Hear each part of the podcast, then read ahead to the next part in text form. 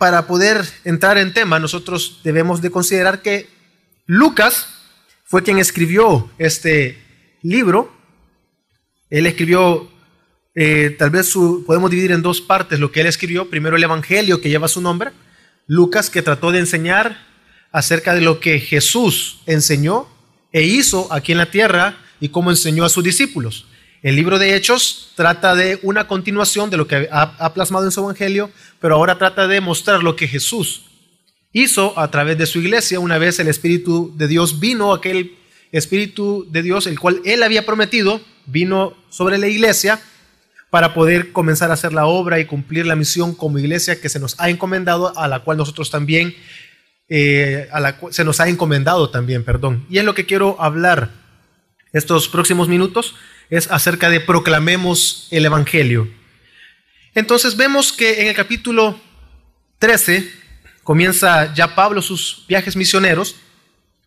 La palabra nos habla, en hecho nos dice de que, eh, y me serán testigos, le dice en Jerusalén, en Judea, en Samaria y hasta los confines de la tierra, pues los primeros 12 capítulos nos hablan precisamente cómo el Evangelio fue llevado, enseñado en Jerusalén, cómo fue llevado a Samaria, cómo fue enseñado en Judea, y precisamente en este momento se está cumpliendo aquello de que son testigos hasta los confines de la tierra.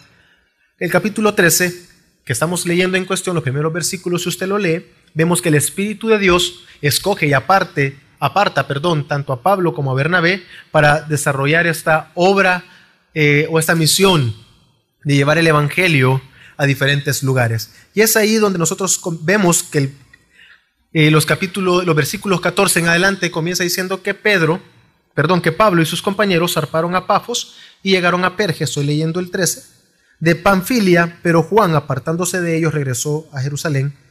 Mas ellos, saliendo de Perge, llegaron a Antioquía de Pisidia y en el día de reposo entraron a la sinagoga y se sentaron. Y ellos habiendo llegado, habiendo iniciado primero por Chipre, ahora llegan a Antioquía de Pisidia, y ellos comienzan a proclamar el Evangelio, pero nos está contando la palabra que ellos llegan a la sinagoga.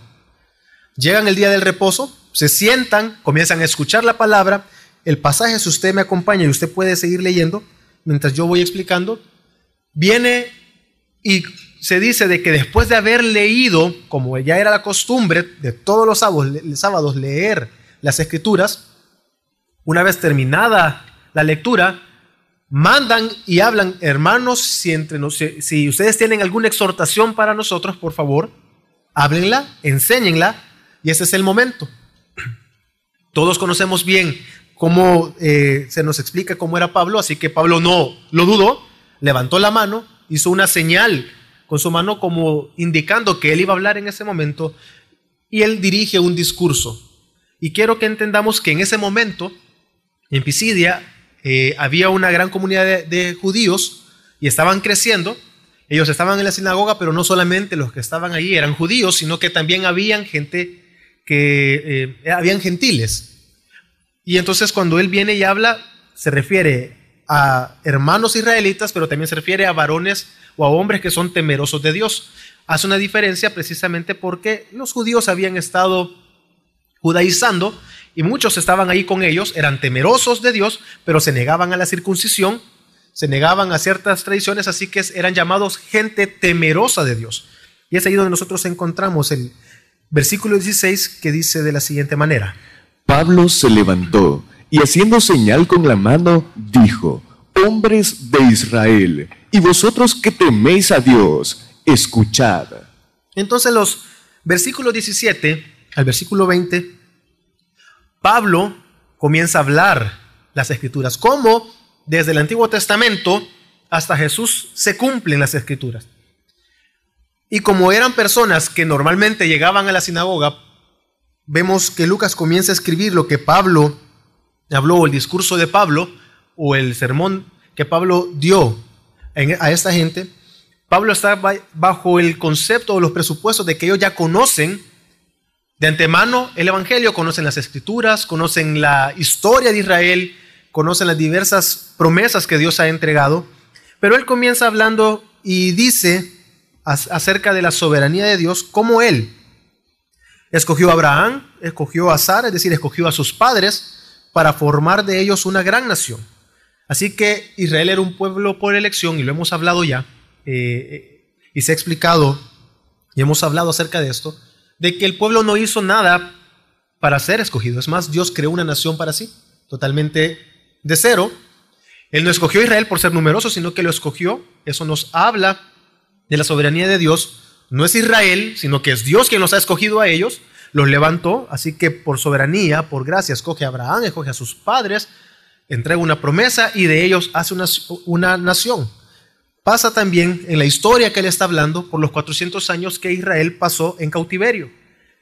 Dice que ellos aún así, estando en el cautiverio, estando, perdón, en Egipto, hermanos, perdón, estando en Egipto, estando esclavos en Egipto, menciona de que Dios los engrandeció. Así que podemos ver la gracia de Dios de que los escoge, los lleva y eh, pasan por Egipto, estuvieron ahí esos 400 años, pero Dios aún así los multiplicó. Aún así, por gracia, hizo grande esa nación comenzaron a crecer y Dios mismo dice que los liberó con mano poderosa, haciendo una clara alusión al Antiguo Testamento de cómo Dios los libró de Egipto de manera maravillosa, hizo grandes prodigios, Dios con una mano poderosa los sacó de Egipto. No fue cualquier acto, le está con esto mencionando de que fue algo sorprendente lo que Dios hizo con ellos.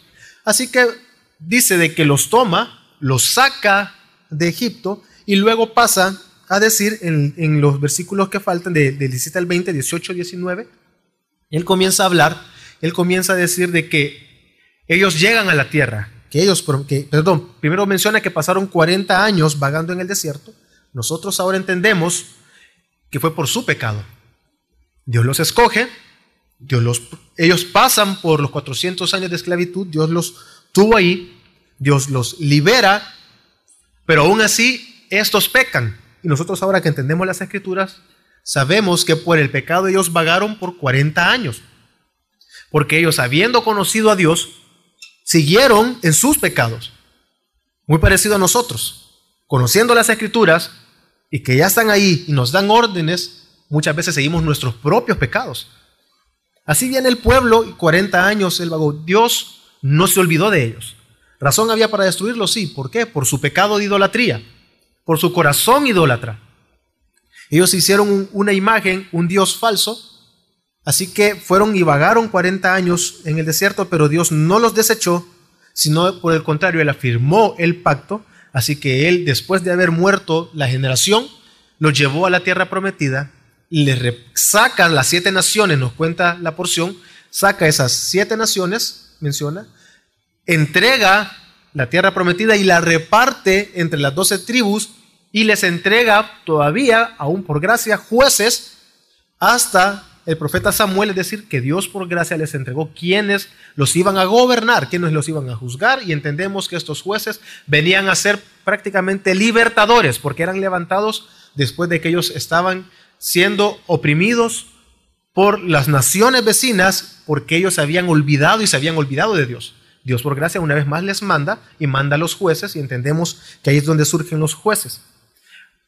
Entonces, vemos, ah, ya pasados estos primeros versículos, el versículo 21 al versículo 23 de Hechos 13, habla acerca de la monarquía y se centra precisamente en David, de quien desciende nuestro Señor Jesucristo. En primer lugar, lugar él habla, habla acerca de Saúl.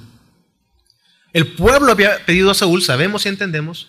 En Samuel 8 sabemos la exhortación también y conocemos la exhortación que Samuel hizo acerca del rey que ellos estaban escogiendo, que ese rey iba a actuar conforme a sus deseos, conforme a su voluntad y no iba a obrar para bien del pueblo al final de cuentas.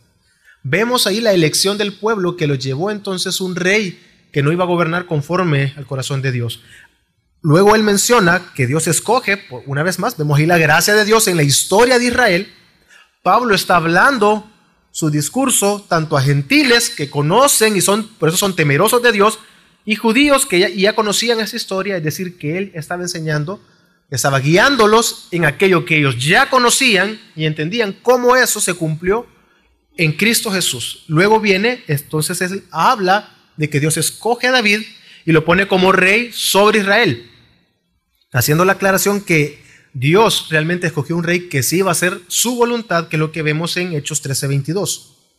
Después de quitarlo, les levantó por rey a David, del cual Dios también testificó y dijo, he hallado a David, hijo de Isaí, un hombre conforme a mi corazón, que hará toda mi voluntad. Entonces nosotros podemos comparar esto con 1 Samuel 13:14, donde encontramos esta palabra. Nosotros podemos ver aquí que Pablo hace un contraste entre la elección humana, que nosotros siempre escogemos por nuestro pecado.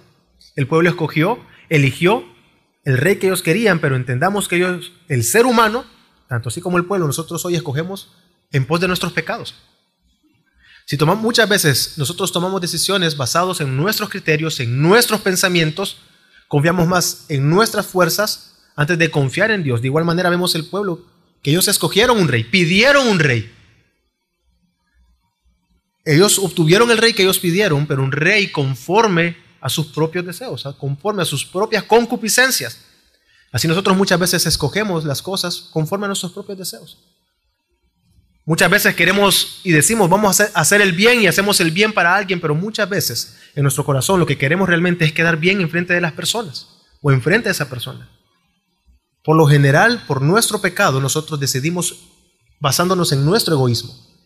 Así el pueblo escogió, pero Dios que es lleno de gracia, Dios les entrega a un rey el cual se iba a obrar conforme al corazón de Dios no conforme a sus deseos o a sus pasiones, entendemos también que el rey David pecó. Ya vamos a retomar este punto más adelante.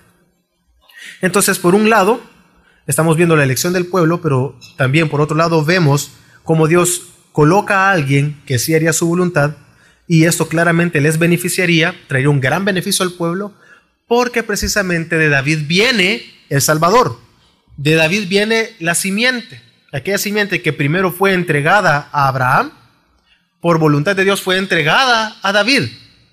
Por gracia, sabemos que David hizo conforme a la voluntad de Dios, pero Dios así lo había establecido y Dios había establecido que a través de David, colocándole a un siervo conforme a su corazón, al corazón de Dios, Dios iba a entregar la promesa a David, de él viene el Salvador. Y es precisamente cuando Pablo habla en el versículo 23 el cumplimiento de esta promesa.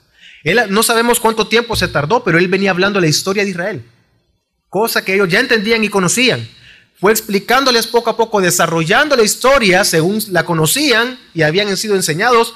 Y más adelante dice ah, que, bueno, sabemos también de que la leían todos los sábados, todo, es decir, continuamente estaban siendo enseñados, así que Pablo los guía en eso al punto de decir, ok, todas esas promesas que vemos en el Antiguo Testamento eh, o en las Escrituras y los profetas, todas esas promesas dadas a nuestros padres se cumplieron. ¿En quién? En Jesús. Es lo que viene a decir en el versículo 23. De la descendencia de éste, conforme a la promesa, Dios ha dado a Israel un Salvador, Jesús. Conforme a la promesa, ha dado a un Salvador. ¿A quién? Jesús. Así Pablo está dejando claro que Jesús realmente es el cumplimiento de esta promesa. Una vez más, él estaba entregando el mensaje a judíos y temerosos de Dios.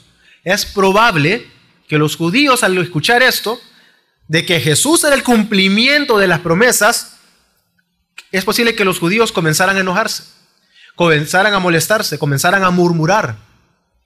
Probablemente no sé qué rostros habrá visto en las personas que estaban ahí, pero es muy probable que ellos no estaban recibiendo con agrado, porque para ellos Jesús era un simple hombre. Para los judíos Jesús era una persona más, común y corriente, y que no era Dios. Así que es, es muy posible que los que estaban ahí no pudieran creer lo que Pablo estaba diciendo, y comenzaba ya la discusión, hasta ahí su sermón iba bien.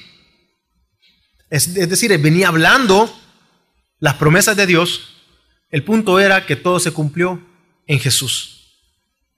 Pero para terminar esta parte de su discurso, Pablo menciona algo, él ya ha mostrado en la historia los sucesos, él ha hablado de los sucesos históricos, los cuales ellos están de acuerdo, pero él ahora agrega que Jesús es el cumplimiento de todas esas promesas, pero él agrega un elemento más que quiero que veamos en Hechos 13, 24 y 25. Después de que Juan predicó, antes de su venida, un bautismo de arrepentimiento a todo el pueblo de Israel, cuando Juan estaba a punto de terminar su carrera, decía, ¿quién pensáis que soy yo? Yo no soy el Cristo, mas he aquí, viene tras mí uno de quien yo no soy digno de desatar las sandalias de sus pies. Podría estar surgiendo la pregunta entre los que estaban escuchando y los judíos probablemente, ¿Jesús realmente es el cumplimiento de las promesas? ¿Realmente Pablo Jesús es ese Mesías que estamos esperando? Nosotros lo dudamos porque murió. Porque era un hombre común y corriente. ¿Cómo podía ser ese Mesías que estábamos esperando y no estableció el reino y no restituyó a Israel en su condición como lo esperábamos según las profecías y las promesas dadas desde antiguo? Entonces, Pablo al mencionar a Juan el Bautista, un predicador o un profeta, que el pueblo había aceptado como válido en la historia reciente de Israel, él estaba mencionando a un profeta que la nación conocía y entendía. Recordemos y sabemos por los evangelios que Juan el Bautista, la gente se agolpaba alrededor de él porque consideraban que era realmente un enviado de Dios. La gente lo buscaba y le preguntaban de diferentes eh, niveles sociales, ¿qué debemos de hacer? Le preguntaban. Arrepiéntanse. Juan el Bautista predicaba un evangelio de arrepentimiento. Así que él les estaba citando a un profeta que ellos sí reconocían, de la época, de, la, de la, que conocían de época reciente, y que probablemente muchos lo, habían visto y habían escuchado sus predicaciones y cómo él exhortaba al pueblo. Así que les dice, ok, Juan el Bautista, el que ustedes y yo reconocemos como enviado de Dios, él testificó de que Jesús sí era el Mesías. Él sí habló y enseñó que él no era el Cristo, porque le preguntaron a él si él era el Cristo, y él dijo, no soy yo el Cristo. El que viene tras mí sí lo es, del cual yo no soy ni digno de amarrar la correa de sus sandalias. Es decir, les está diciendo, ok, toda la historia se cumple y las promesas se cumplen en Cristo y tenemos recientemente a alguien que lo testifica y dice que es cierto, Juan el Bautista. Así que una vez llamado la atención de los que estaban escuchando, una vez expuesto la historia y llevar todo el texto a Cristo Jesús, Él viene a dar argumentos. Él habla evidencias y muestra dos tipos de evidencias. Uno, hechos históricos acerca de la resurrección de Cristo, pero después también da evidencia o argumentos bíblicos acerca de esta resurrección. Y primero, vamos a leer, eh, vamos ahorita estamos en la parte de Hechos 13, del versículo 26 al 31, leemos acerca de cómo los judíos, el pueblo que estaba en Jerusalén, los gobernantes que estaban en Jerusalén, menciona ahí que rechazaron a Jesús. Rechazaron sus palabras. No lo reconocieron a pesar, dice, de que cada sábado se les enseñaba. Cada sábado eran instruidos en esto. Cada fin de semana ellos hablaban, cada día sábado, mejor dicho, hablaban acerca de las escrituras, acerca de los profetas. Y aún así, cuando vieron al Mesías, no creyeron en él y no creyeron sus palabras, entonces, porque no creyeron en él, sino por el contrario lo desecharon, sin ninguna razón, no teniendo algún argumento, lo llevaron a la cruz. Lo subieron, lo mataron y pidieron que lo matasen. De esta manera ellos, aún entendiendo las palabras y habiendo escuchado cada sábado, ellos cumplieron las escrituras. ¿De qué manera? Crucificándolo. Ellos cumplieron aquello que había sido hablado desde antiguo que el Mesías, el Cristo, iba a sufrir e iba a morir, pero iba, iba a resucitar. Ellos no lo entendieron, no lo vieron, así que ellos cumplieron las escrituras al llevarlo a la cruz. Pero Dios también cumplió lo que había sido escrito acerca de Jesús al levantarlo de entre los muertos. ¿Qué es lo que dice Hechos 13:30? Que Dios lo levantó de entre los muertos, así Dios cumplió también esa promesa en Cristo Jesús de que el Mesías vendría sufriría, moriría, pero se levantaría de entre los muertos. Hechos 13:30 dice así. Pero Dios le levantó de entre los muertos, y por muchos días se apareció a los que habían subido con él de Galilea a Jerusalén, los cuales ahora son sus testigos ante el pueblo. Dice que entre ellos aún hay con vida testigos oculares. que vieron la resurrección de Cristo. Lo que está diciendo es, bueno, hay aún con vida, porque es lo que dice. Y por muchos días, el 31, y por muchos días se apareció a los que habían subido con él de Galilea a Jerusalén, los cuales ahora son sus testigos. Es decir, aún estaban con vida. Ellos podían ir y preguntar y consultar. ¿Es cierto que Jesús resucitó? Sí, es cierto. Sí resucitó de entre los muertos. Lo que está diciendo no podemos negar entonces que Jesús no, es el, no sea el cumplimiento de estas promesas. Él está diciendo que realmente Jesús es el Cristo, es el Mesías prometido, por cuanto Dios lo levantó de entre los muertos y ya los profetas y las escrituras lo habían hablado de esta manera. Y una vez que ha hablado estos hechos históricos, esta evidencia histórica, él comienza a dar argumentos agarrando las escrituras para demostrar de que Jesús sí es el cumplimiento de todas estas promesas, por cuanto Dios lo levantó entre los muertos. Así que la primera que nosotros encontramos es en Hechos 13:33, cuando viene en el 32, 33, él comienza y dice que a ellos les ha sido encomendado hablar las buenas nuevas. ¿Cuáles buenas nuevas? ¿Cuáles fueron encomendadas? Del cumplimiento de estas promesas. Así que Pablo está diciendo, a nosotros se nos ha encomendado hablarles a ustedes esas buenas nuevas de que Dios sí cumplió sus promesas. Ya las cumplió en Cristo Jesús, el cual resucitó y tenemos personas que lo vieron y sabemos que sí se levantó de entre los muertos. Pero entiendan que sí cumplió porque la palabra lo dice y se cumplió en Cristo Jesús. Así que estas promesas de que Jesús iba a ser resucitado, el primer argumento bíblico que él da o, basado en la escritura lo encontramos en Salmo 2.7.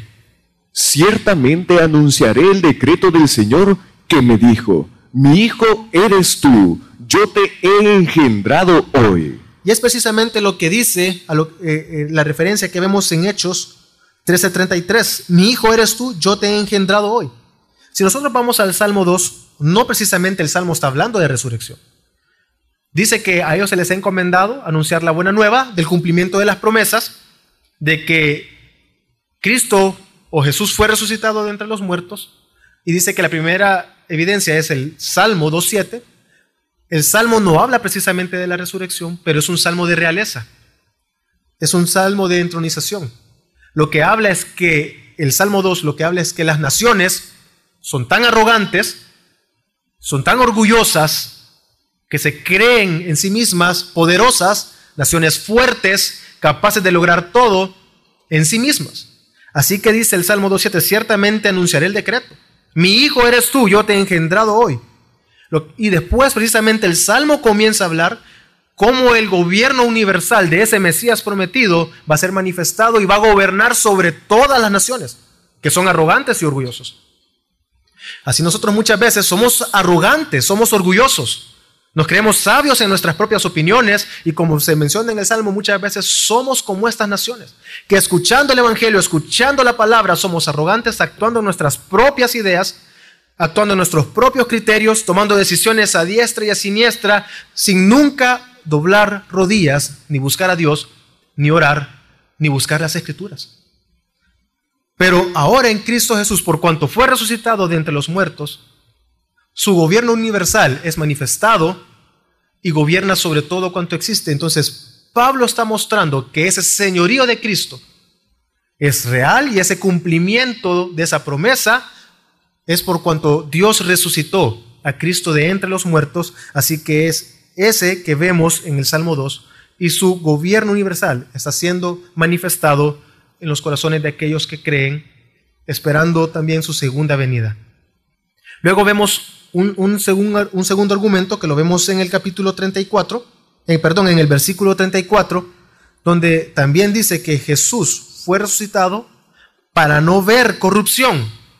Luego de decir esto, en el versículo 34, él viene y dice, os daré las santas y fieles misericordias prometidas a David. Él está haciendo referencia a Isaías 55.3, que dice así conforme a las fieles misericordias mostradas a David.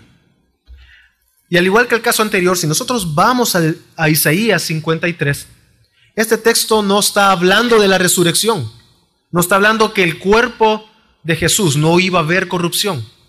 Más bien el texto viene y habla de las promesas, en este caso hay una variación. Pablo menciona las santas promesas, conforme, y el Isaías 53 dice, conforme a las fieles misericordias mostradas en David. Nosotros podemos ver que aunque no habla de que el cuerpo no vio corrupción, sí habla este texto de Isaías acerca de que el pueblo iba a entrar a un nuevo pacto. Isaías viene hablando y profetizando acerca del siervo sufriente, por medio de ese siervo sufriente que iba a cargar el pecado del pueblo, viene hablando en el 53, viene en el 55 y habla de que hay una promesa para el pueblo de Israel. ¿Cuál es esa promesa? Que después del cautiverio ellos iban a entrar en un nuevo pacto con Dios. Ellos iban a, a ese nuevo pacto no porque ellos pudieran pactar, sino porque Dios así lo quiso, hizo un nuevo pacto con su pueblo, porque ellos por su pecado invalidaron el primero. Dios promete un nuevo pacto y que el pueblo iba a entrar en ese nuevo pacto. Iban a cambiar sus corazones y es lo que viene desarrollando este Isaías 55, un texto de esperanza para el pueblo lo que está diciendo entonces Pablo a sus oyentes judíos y temerosos de Dios es aquella promesa de un nuevo pacto, aquella promesa de salvación, aquella promesa de un corazón nuevo, es real, es cierta. ¿En quién? En Cristo, por cuanto Dios lo resucitó de entre los muertos. Somos ahora beneficiarios de un nuevo pacto, así usted y yo, hermanos, somos beneficiarios de un nuevo pacto por cuanto Cristo se levantó de entre los muertos, Dios lo levantó de entre los muertos, ahora nosotros tenemos libre acceso a congregarnos, a disfrutar de las escrituras, a estudiar, venimos delante de Dios, confesamos nuestros pecados, somos escuchados, no somos desechados ni destruidos, pero esto es posible únicamente porque Dios levantó a Cristo, a Jesús, de entre los muertos. Y es lo que está diciendo Pablo al mencionar a Isaías 53. Por último, en sus argumentos, él habla acerca del Salmo 16.10. Hoy sí toca el pasaje acerca de que el cuerpo del Mesías no vería corrupción. Salmo 16.10 dice, Pues tú no abandonarás mi alma en el Seol, ni permitirás a tu santo ver corrupción. Así que Jesús, luego de su muerte, Dios lo levanta entre los muertos para que su cuerpo no vea corrupción y después él hace una comparación en los versículos del 35 al 37 que estamos leyendo. Primero menciona a David. Ya ha venido hablando acerca de David, ha venido desarrollando y mencionando que Jesús es descendiente y el cumplimiento de la simiente prometida, dada esa promesa a David, somos beneficiarios de un nuevo pacto, esos pactos dados, esos beneficios prometidos a David, Ahora nosotros somos beneficiarios de esas promesas. Lo que está diciendo es que David dice, el cual obró conforme a la voluntad de Dios, murió. De igual manera, compara Cristo Jesús, vemos la comparación, quien también obró conforme a la voluntad de Dios, murió. A diferencia, David murió y vio corrupción. Él no se levantó de entre los muertos. Él está esperando que Cristo venga y su cuerpo y reciba un nuevo cuerpo y entre en gloria eterna juntamente con todos nosotros. Mientras que Cristo no vio corrupción. Cristo fue levantado de entre los muertos. David obró conforme a la voluntad de Dios, pero por medio de él no viene la salvación. Las promesas no son por David, son por Dios a través de su Hijo Jesucristo. Son reales en nosotros. Por cuanto él obró conforme a la voluntad, él murió, pero Dios lo levantó entre los muertos, de manera que su cuerpo no vio corrupción. Así que Pablo, habiendo hablado, habiendo enseñado dado y explicado la historia de Israel, muestra cómo Jesús es el cumplimiento de las promesas, que de igual manera usted y ahora nosotros, esas promesas son reales en nuestra vida por la muerte de Cristo Jesús. Pablo concluye diciendo que Jesús, por ser el cumplimiento de las promesas, trae obviamente perdón de pecados y justificación. Y quiero que leamos Hechos, lo leo yo, 13, 38 y 39, que dice, por tanto, hermanos, sabed que por medio de él os es anunciado el perdón de los pecados, y que de todas las cosas que no pudisteis ser justificados por la ley de Moisés, por medio de él, todo aquel que cree es justificado. Y es que les está diciendo, ellos no pueden. Todo aquello que fue prometido está cumplido en Cristo. Lo que la ley no puede hacer, justificar, salvar, perdonar, pues el Mesías, Jesús, Cristo, sí lo ha hecho. Por cuanto Él murió en la cruz, por cuanto murió, pero Dios lo resucitó. Ahora sí hay perdón de pecados. Ahora hay justificación para nosotros. Ahora hemos alcanzado el oportuno socorro, así usted y yo hemos alcanzado el oportuno socorro. No seamos tercos ni necios a la palabra. Seamos obedientes y es precisamente lo que viene a hablar en los versículos 40 al 41. Si usted lee estos versículos, el 40 dice, tened pues cuidado de que no venga sobre vosotros aquello de que se habla en los profetas. Tengan cuidado. Aquello que, que no pase con ustedes, aquello que se habló a los profetas. Él termina con una exhortación. La exhortación es fuerte, es muy probable por la variación que vemos que hace en, sus palabras acerca del texto. Es muy probable que la gente judía se estaba ya burlando, no estaba de acuerdo. Están hablando de Jesús como Dios. Eso es imposible, Pablo. Una vez más está hablando el Evangelio, eso es mentira. Una vez más están siendo exhortados en la palabra, no lo necesitamos.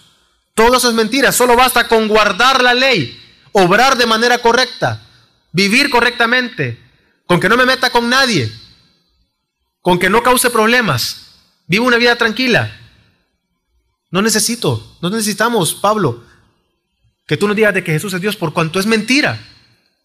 Así que la exhortación que él hace está en Habacuc 1.5, pero quiero que leamos Hechos 13.41. Mirad, burladores, maravillaos y pereced, porque yo hago una obra en vuestros días, una obra que nunca creeríais, aunque alguno os lo describiera. Él está diciendo aquí, mirad, burladores, maravillaos y pereced. Lo que está diciendo, él está hablando y refiriéndose a Habacuc 1, cuando leemos a Habacuc, quien fue contemporáneo de Jeremías, él estaba hablando, él, estaba, él profetizó de, de que iban a ser llevados al cautiverio, así que Habacuc habla al pueblo y le dice, ok, voy a hablar, estoy hablando, voy a hacer grandes maravillas, voy a hacer algo grande, y dice, en este caso dice el burladores, maravillaos y pereced. Dice que voy a hacer una obra tan grande que ni aun cuando vengan y se las cuenten o les advierten, no lo van a creer. Aunque lo escuchen, serán incapaces de poder salvarse, serán incapaces de poder ver, entender y serán destruidos. Serán llevados al cautiverio. Ese texto de Habacuc 1 habla de juicio. Habla de un juicio por el pecado del pueblo habla de un juicio por cuanto ellos son idólatras en su corazón y no quieren escuchar la exhortación de Dios, no querían reconocer su pecado, no querían dejar la idolatría. Entonces, por esa terquedad, ellos iban a ser llevados al cautiverio. Entonces, Pablo los está exhortando. Está refiriéndose en ese caso a sus hermanos judíos, pero también a aquellos temerosos de Dios. Que lo que él estaba hablando, lo que él estaba exhortando en ese momento, tuvieran cuidado ellos de que haciendo caso omiso, no escuchando de que, y no creyendo que Jesús es el cumplimiento de las promesas, cuidado, no sea que sean ustedes destruidos. Es lo que dice el 40, tened pues cuidado de que no venga sobre vosotros aquello que se habla en los profetas. Teman. Cuidado, le dice. No sea que sean destruidos por no creer y rechazar a Jesús. Lo cual ya les habló y les ha dicho que en Jerusalén los líderes religiosos, el pueblo rechazó a Jesús y lo llevaron a la cruz. Así que las palabras de Pablo realmente son fuertes. Pablo está diciendo que si no escuchan, que, no, que, que, deben de escuchar, que no deben de ignorar, porque si, pero entendamos que ellos por su propio pecado son incapaces de poder obedecer, entender y escuchar la palabra de Dios. Y así es como Pablo termina con esta exhortación de que no ignoren las palabras, su mensaje de que Jesús es Dios. Pero vemos entonces que hay un resultado por su predicación. Él habló y enseñó. Y vemos dos resultados que es lo que vamos a ver en los próximos minutos que nos quedan en Hechos 13 del 42 hasta el 52. Vemos que el pueblo, después de haber escuchado, ya nos podríamos preguntar qué sucedió, qué pasó con aquellos que escucharon, pero nos dice de que una vez terminado, la gente que estaba ahí le pidieron, ¿por qué no regresan? ¿Por qué no vuelven el siguiente sábado? ¿Por qué no nos siguen hablando y enseñando eso que ustedes están diciendo?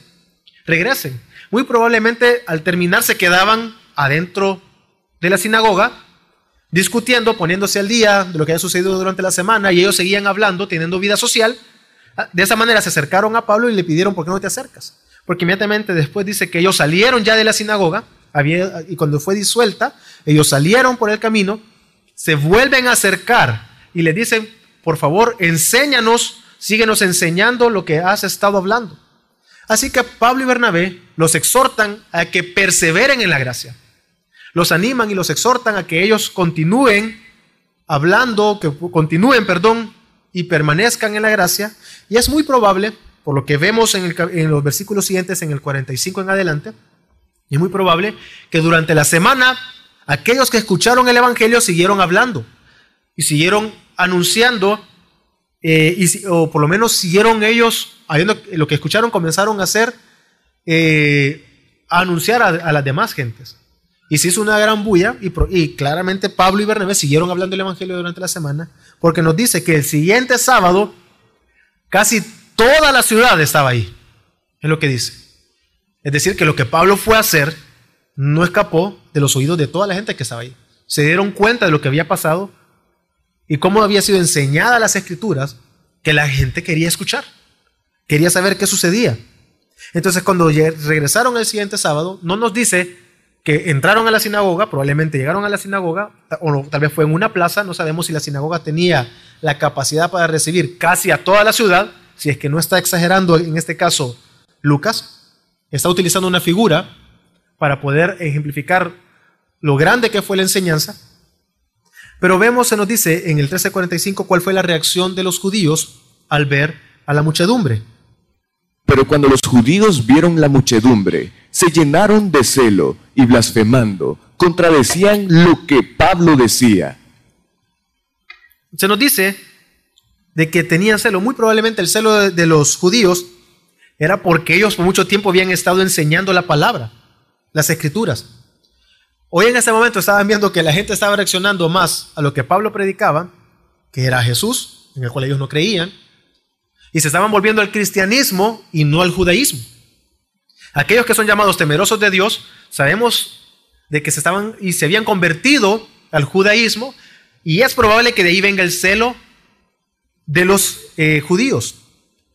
Se encendieron en celos y comenzaron a blasfemar en contra de lo que Pablo estaba hablando, o muy probable, y podemos ver ahí, de que ellos, en su mala interpretación de las escrituras, ellos estaban decidiendo quiénes eran salvos cuando ya Dios les había venido anunciando, y también ya vamos a ver, porque Pablo da una respuesta más adelante, da una respuesta en un texto de las escrituras donde se habla que el Evangelio también iba a llegar a los gentiles.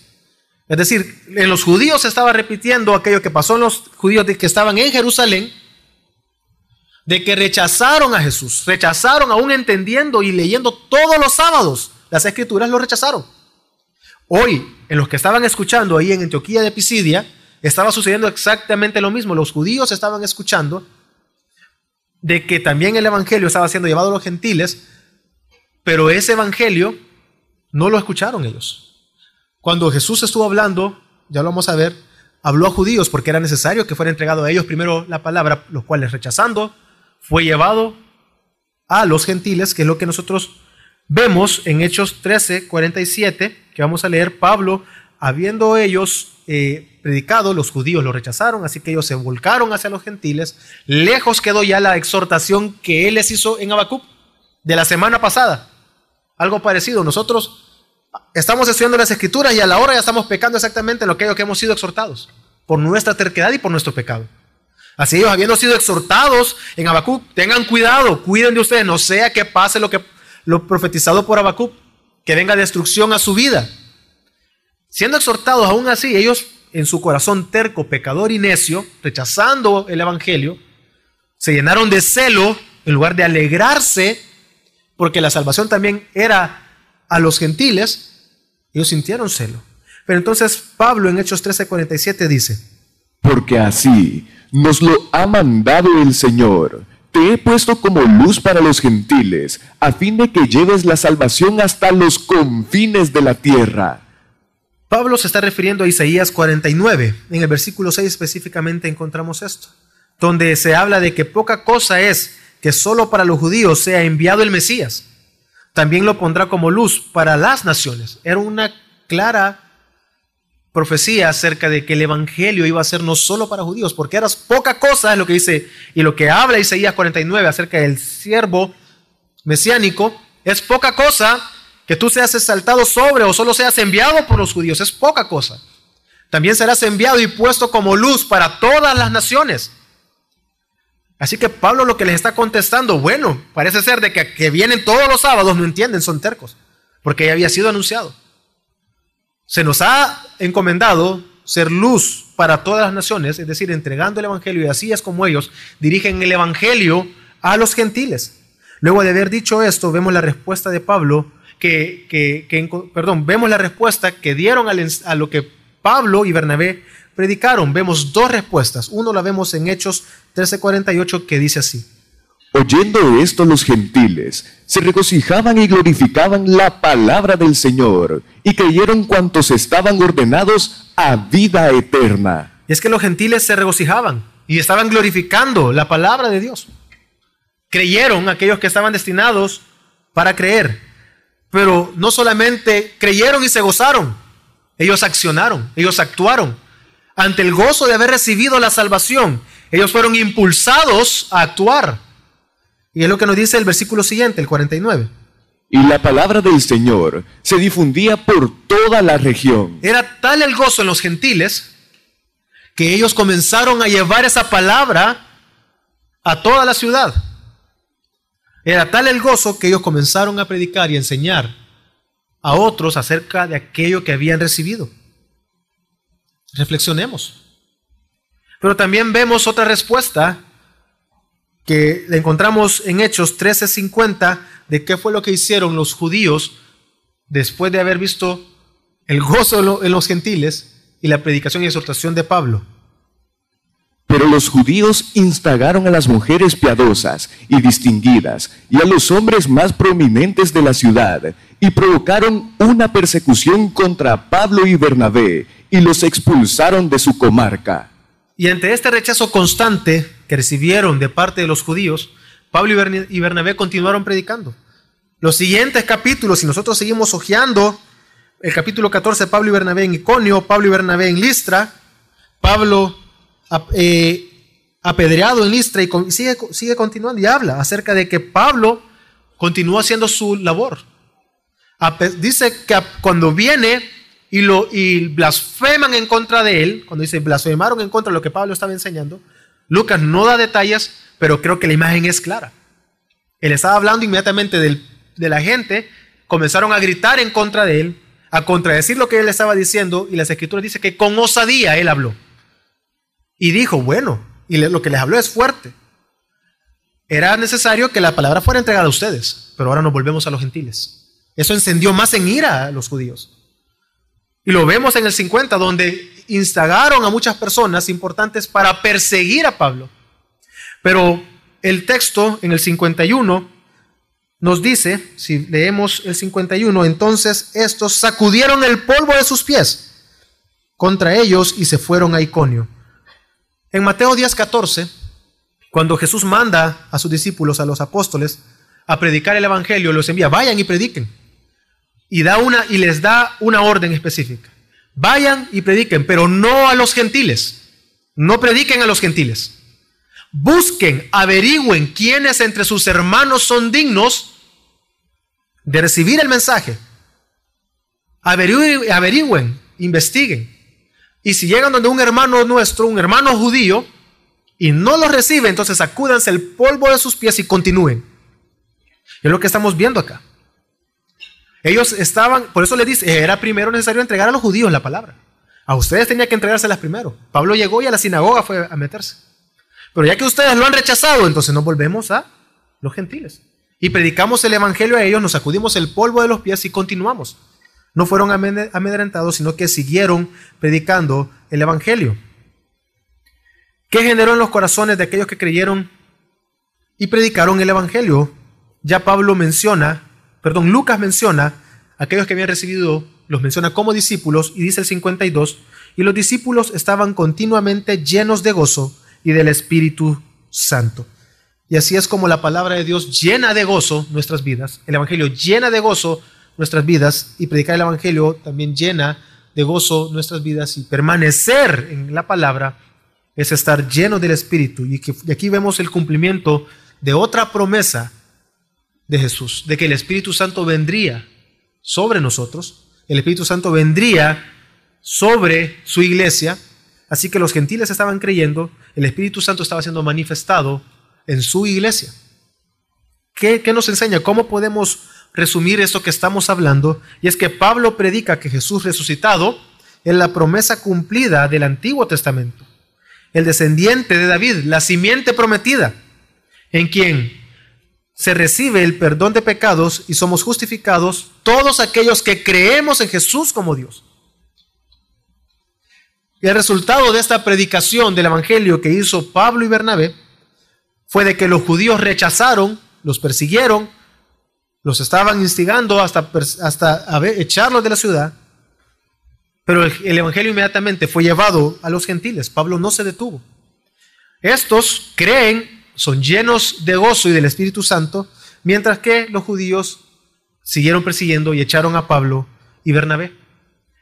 Y así nosotros debemos de predicar el Evangelio, hermanos, continuar predicando el Evangelio. Pero ¿cómo es esto posible? ¿Cómo estas promesas también son para nosotros hoy? Las promesas que está hablando Pablo. ¿Cómo es posible que nosotros creyendo podamos ser perdonados, podamos ser justificados? ¿Cómo es posible que nosotros podamos llevar el Evangelio si nosotros somos pecadores, si nosotros no podemos en nuestras propias vidas? Y es que toda la escritura, hermano, nos guían hacia Jesucristo. Y es lo que Pablo estaba enseñando. Pablo comienza a hablarles de cómo toda la palabra va a Jesucristo. Así que todo ha sido creado por Dios, todo es controlado por Dios, es gobernado por Dios, el tiempo es gobernado por Dios. Él ha sostenido también nuestras vidas todo este tiempo, hermanos. Si hoy podemos estar aquí, es por la gracia y misericordia de Dios. Es porque Él nos ha sostenido, no es por, nuestro, no es por nuestra habilidad. Al contrario, nuestro pecado nos impide estar acá. Si por nuestro pecado fuéramos y siguiéramos nuestros deseos, estuviéramos en nuestros hogares. Y es que Dios todo este tiempo nos ha soportado. Él ha mostrado su paciencia al no destruirnos. Así como vemos que por paciencia por su paciencia y misericordia no destruyó a Israel, aun cuando pecaron una y otra vez. Y si usted está de aquí y nos visita por primera vez, no rechace el Evangelio. No haga caso omiso. Quiera o no lo quiera, Dios lo ha sostenido hasta ahora, para que pueda escuchar la palabra. Y si habiéndole escuchado, la rechaza, ya más no podemos hacer, porque en el único que podemos encontrar salvación es Cristo Jesús. Solamente en Jesús. Y es que por nuestros pecados somos incapaces de justificarnos y de alcanzar perdón de pecados. Pero Dios, quien es grande en misericordia y siendo un Dios de gracia, Él envió a su Hijo Jesucristo, que lo vemos, que murió y resucitó, y por medio del cual ahora recibimos la justificación, recibimos nuestro perdón de pecados, ya que nosotros totalmente nada podíamos hacer, pues estábamos destinados a muerte eterna. Y acompáñeme, y en lo que nos dice, es, fue la conclusión de Pablo en su sermón, que lo vemos en el versículo 37 en adelante. Pero aquel a quien Dios resucitó no vio corrupción. Por tanto, hermanos, sabed que por medio de él os es anunciado el perdón de los pecados, y que de todas las cosas de que no pudisteis ser justificados por la ley de Moisés, por medio de él, todo aquel que cree es justificado. Y es únicamente por medio de Jesús que somos justificados que hemos recibido perdón de pecados. Si usted está aquí ahora, hermano, recibiendo la palabra, es porque Cristo así ha querido. En su gracia y misericordia nos ha preservado, así como preservó Israel, y cumplió sus promesas. Él es fiel. Y sin importar nuestra condición o lo terrible que sea nuestro pecado, nosotros encontramos perdón por medio de Jesucristo.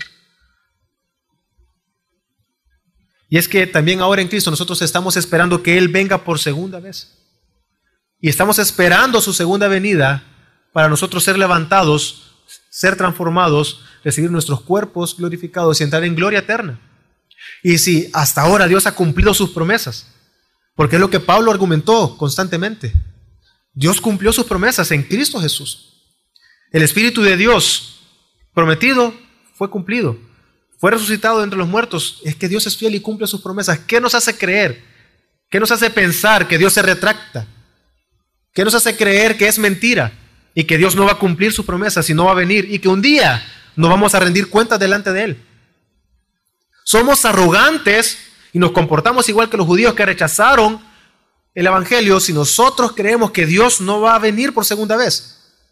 Es por eso que debemos de creer en Jesús, guardar el Evangelio, permanecer en el Evangelio, y eso únicamente es posible por cuanto Él murió, resucitó de entre los muertos, y ahora hemos alcanzado perdón y hemos sido justificados, y es por eso que ahora tenemos entrada y somos beneficiarios de un nuevo pacto en Cristo Jesús. ¿Qué nos habla este texto para nosotros, hermanos? Una vez más, que la justificación y el perdón de pecados es solamente en Cristo Jesús. ¿Y esto qué implica entonces? Prediquemos el Evangelio. No nos callemos, no nos guardemos el Evangelio. No decidamos como si fuéramos Dios a quienes predicar, a quienes no. Es que Él no me agrada mucho. Y lo que me ha hecho, que se pudre en el infierno. No somos Dios nosotros, hermanos. Prediquemos el Evangelio, enseñemos a otros acerca de Cristo Jesús. Porque primero debemos entender de que es por su gracia que tenemos salvación, perdón de pecados, pero eso también quiere decir que nosotros debemos de ser obedientes y es la reacción que vemos en los gentiles. Habiendo escuchado, dice el versículo 48, fueron salvos aquellos que estaban destinados a salvación. Inmediatamente el 49 dice de que fue difundido el Evangelio. Es la respuesta de nosotros como hijos de Dios. ¿Cómo podemos aplicar también eso a nosotros, a nuestras vidas? Si usted nos visita por primera vez, una vez más, no seamos arrogantes, no sea terco, no ignore el Evangelio, no lo rechace y si lo hace, entienda que es por su pecado. Si dice el Evangelio es mentira, no sirve, Dios es una mentira, es un mito, no creo en lo que está hablando, pues hermano, bueno, amigo mejor dicho, quiero decirle de que ya no hay salvación fuera de Dios. No hay sal nadie puede traer salvación a su vida. Pero nosotros de casa que creemos en Jesús, debemos de responder a este Evangelio primero confiando en Dios. Confiemos en Dios. Y es que en medio de cualquier circunstancia debemos de estar seguros, debemos de tener la certeza de que Dios es fiel y si Él ha cumplido sus promesas, Él las va a cumplir. Y es que es lo que Pablo habló en su discurso. Podemos ver que hay un contraste entre la elección del hombre de buscar por su pecado, pero vemos como Dios por gracia envía a su Hijo. Así nosotros debemos de confiar en Dios, ya sea en medio de la muerte, en medio de la enfermedad, en medio de la tristeza, en medio de las rentas que vemos en nuestro país y los delincuentes, las pandillas, la inseguridad. Confiemos en Dios. Y es que nada nos puede arrebatar de su mano. Nada nos puede destruir. Aunque nos quiten, o que dañen nuestro cuerpo, hermanos, aunque nos enfermemos, yo hoy me enteré de una familia que perdió su casa por un incendio, que se le quemó la casa, por, hubo un accidente y perdieron su casa. Aún nada lo terrible que pueda pasar en nuestras vidas, nada, pero nada nos puede arrebatar de la mano de Dios. Él es fiel, Él cumple sus promesas. ¿Qué nos hace creer que no es así?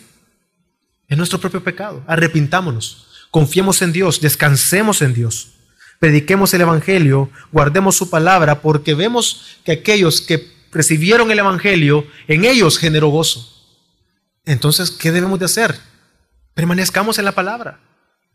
Encontraremos paz y gozo en las escrituras, porque permaneciendo en la palabra somos llenos del Espíritu y tenemos paz, una paz que sobrepasa todo entendimiento. Pero también, hermano, vemos que debemos de predicar el Evangelio. Primero, como lo mencioné, este trae gozo y que seamos llenos del Espíritu Santo. Segundo, hagámoslo con valor. En medio muchas veces de ciertas circunstancias, ya sea laborales, académicas, en, las universidades, en los colegios, nosotros estamos hablando y muchas veces decimos y cometemos el error, no, no es oportuno en este momento predicar el Evangelio. Mejor voy a esperar un momento oportuno para hablarle el Evangelio. Y estoy esperando un momento oportuno y oramos por nuestros familiares para que se conviertan, pero nosotros no vamos, no tenemos el valor de hablarles la palabra, no sabemos cómo abordarlo. Y eso me lleva a la segunda implicación. Pero vemos que, la tercera, perdón, pero vemos que Pablo luego de haber sido rechazado, él tuvo valor y siguió anunciando el Evangelio. Él no se cayó, él continuó hablando el Evangelio. Y la tercera es, preparémonos. Conociendo cómo nosotros podemos o queremos o pretendemos predicar un Evangelio sin prepararnos. ¿Cómo esperamos predicar un Evangelio sin Cristo? ¿Cómo, podemos, cómo queremos enseñar la palabra y llevar a las personas al Evangelio si nosotros no sabemos cómo encontrar a Cristo en las Escrituras? Debemos de prepararnos. Pablo vemos que él se levantó, pero él no habló y disparó al azar. Él comenzó a hablar correctamente cómo las escrituras, cómo encontramos a Cristo en las escrituras y cómo a través de él encontramos perdón por nuestros pecados, es decir, mostrando nuestra condición de pecadores, que necesitamos de Cristo. Necesitamos de Dios. El Evangelio no solamente es para guiarnos a la salvación, necesitamos el Evangelio durante toda nuestra vida hasta que entremos en gloria eterna. ¿Cómo pretendemos enseñar un Evangelio sin Cristo? Y por último, uniendo las dos, tanto confiemos en Dios como prediquemos el Evangelio, hermanos, uno estas dos, y quiero animarlo a que continúe predicando el Evangelio, hermano. No desfallezca. Tal vez usted ha estado orando por mucho tiempo para que Dios, para que Dios eh, traiga a sus pies a un familiar amado, a un padre, una madre, un hijo, un hermano. Cada miércoles que nosotros venimos al culto, hay un momento en el cual nosotros oramos por las peticiones de nuestros hermanos. Muchas de esas peticiones piden, Señor, que mi familiar, ya sea mi padre o alguien, alcance salvación. Que conozca de ti, que conozca el Evangelio. Yo tuve el honor de poder conocer a una señora que por 25 años oró por su esposo, predicó el Evangelio. Ella fue maltratada, ella fue abusada, eh, eh, él adulteró. Ella estuvo con él toda la vida hasta que él murió. Y recuerdo que esta mujer oraba todo el tiempo. Oraba y no se cansaba de predicar el Evangelio y ella no se cansaba de asistir a la iglesia, permanecer en la palabra de Dios, orando y pidiendo por su esposo. Pues como no era de esperarse y lo que todos esperamos y sabemos que vendrá un día de la muerte, él murió. Y recuerdo que ella cuenta de que esa noche que él falleció, sus últimos años, él estuvo eh, tuvo eh, la enfermedad, creo, eh, lo hizo perder la conciencia, él no reconocía a las personas. Esa noche ella estaba orando cuando sonó el teléfono. Ella solo supo y entendió, murió mi esposo. Y se puso a llorar, contestó el teléfono y ciertamente su esposo había muerto. Y hablando con ella, estaba con la incertidumbre.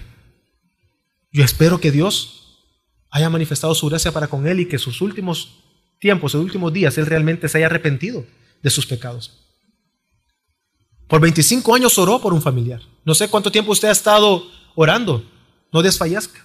Siga y continúe predicando. Nuestra predicación no es en vano. Esta señora sabía y entendía y dice, bueno, no me esforcé y yo no prediqué en vano. Al contrario, cumplí lo que Dios me había ordenado que hiciese. Y muchas veces nosotros pensamos, bueno, como dice el versículo 48, van a ser salvos los que están destinados a ser salvos. Qué arrogantes somos creyendo de que nosotros sabemos quiénes son salvos al ocupar ese argumento. Porque decimos, bueno, entonces yo no predico si todos los que son salvos van a ser salvos. No, hermanos, no seamos arrogantes. No desfallezcamos, prediquemos el Evangelio. No dejemos de orar por aquellas personas que nosotros amamos y sabemos y entendemos que necesitan el Evangelio. Ánimo, no desfallezca. Su trabajo no es en vano. Va a dar un fruto, va a dar resultado, va a haber gozo. Y todo va a ser conforme a la voluntad de Dios, hermanos. Confiemos en Dios. Vamos ahora.